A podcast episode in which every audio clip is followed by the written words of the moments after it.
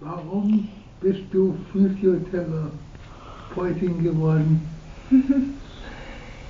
Ich habe nach dem Abitur verschiedene Praktika gemacht, weil ich eine Weile lang nicht wusste, was ich beruflich machen soll, nachdem ich bei der Polizei abgelehnt wurde wegen meinem Asthma. Und Einzelpraktika beziehungsweise dann anschließend mehrere haben mich in den Bereich mit körperbehinderten Menschen geführt.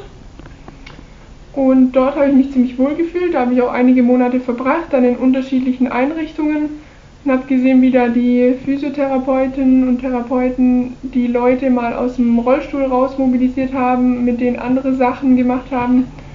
Und das hat mich ziemlich fasziniert und auch motiviert, dasselbe zu machen. Wie war deine Ausbildung?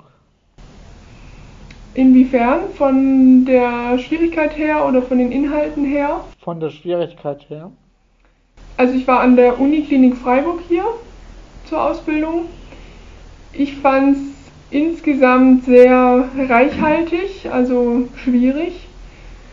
Wir hatten auch nahezu nur Abiturientinnen und Abiturienten in der ähm, Physioklasse, also die anderen wurden schon scheinbar gar nicht angenommen.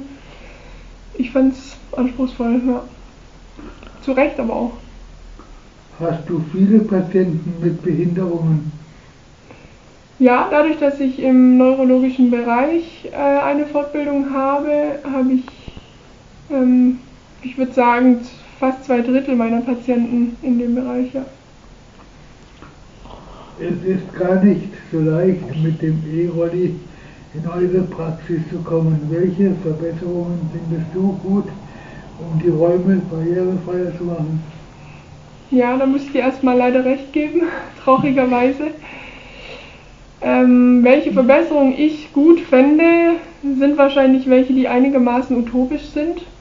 Ich fände es super, wenn allein schon der Zugang größer wäre, dass es nicht schwierig ist, in den Aufzug zu rangieren, dass dann dort der Aufzug auch zuverlässig funktioniert und auch hier oben dann, die Räume an sich sind groß, aber so der Gang ist eng, wenn da Leute warten und dann andere mit dem Rolli durch müssen, ist immer ein bisschen schwierig. Aber ja, das eine sind die Wunschgedanken, das andere ist eben das, was realisierbar ist in der Innenstadt. Dafür sind wir wenigstens mit den Öffis gut zu erreichen. Wenn wir weiter außerhalb sind, wo große Räumlichkeiten möglich sind, dann ist es wiederum schwierig herzukommen. Also es ist immer, immer nicht so leicht. Was sollte sich in Zukunft noch verbessern an der Ausbildung? Die Ausbildung ist im Abschluss schon mal überall in Deutschland gleich. Das finde ich schon mal gut. Also das Staatsexamen ist einheitlich gemacht.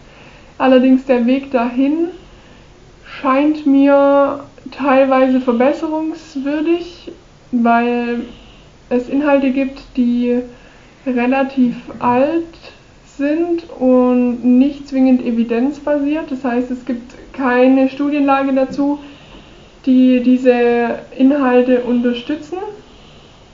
Andererseits gibt es aber auch keine, die das wieder widerlegt. Also das muss man auch dazu sagen. Ich finde also, man könnte da mal ein bisschen aufräumen und aktuellere Inhalte bevorzugen.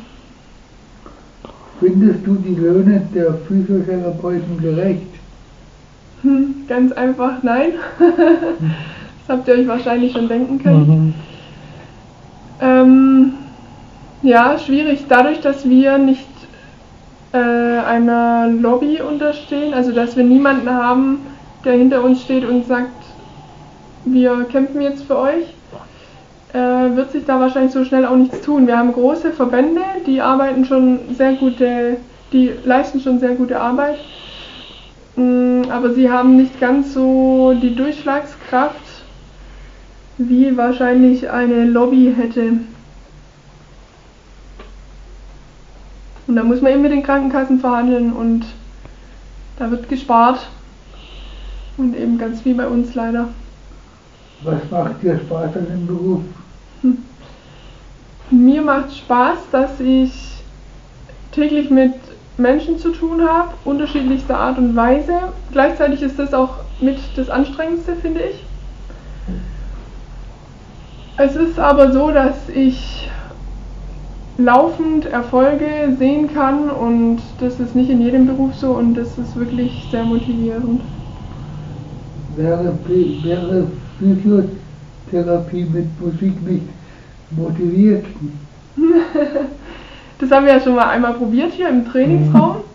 Ich finde, in manchen Situationen ist es durchaus machbar. Also gerade wenn man ein Training macht, was man schon länger macht und weiß, was zu tun ist und sich nicht zu sehr auf die Ausführung konzentrieren muss, dann kann man das durchaus machen und das motiviert dann sicherlich auch, habt ihr wahrscheinlich auch gemerkt. Mhm. Äh, allerdings so in einem Behandlungsraum jetzt an sich, wo es ähm, sehr um, weiß ich, spezifische Strukturen geht oder sonst was, da ist es, finde ich, eher ablenkend. Wobei ich ähm, auch der Meinung bin, dass es natürlich jeder für sich entscheiden kann, jede Praxis für sich und auch dort jede Therapeutin, jeder Therapeut. Meine Musik müsste nicht laut sein, gerade so leise. Im so im Hintergrund, ja, wie so in, in Spa-Bereichen oder so. Also genau das würde ich gern vermeiden, zu suggerieren, dass man hierher kommt, legt sich hin, entspannt sich, wird massiert. Es wird vielleicht teilweise so praktiziert, aber äh, das hat für mich nicht so viel mit professioneller Arbeit zu tun. Okay. Gut, dann bedanken wir uns für das Interview Sehr gerne. und viel Spaß weiterhin bei der Arbeit. Dankeschön. Bitte.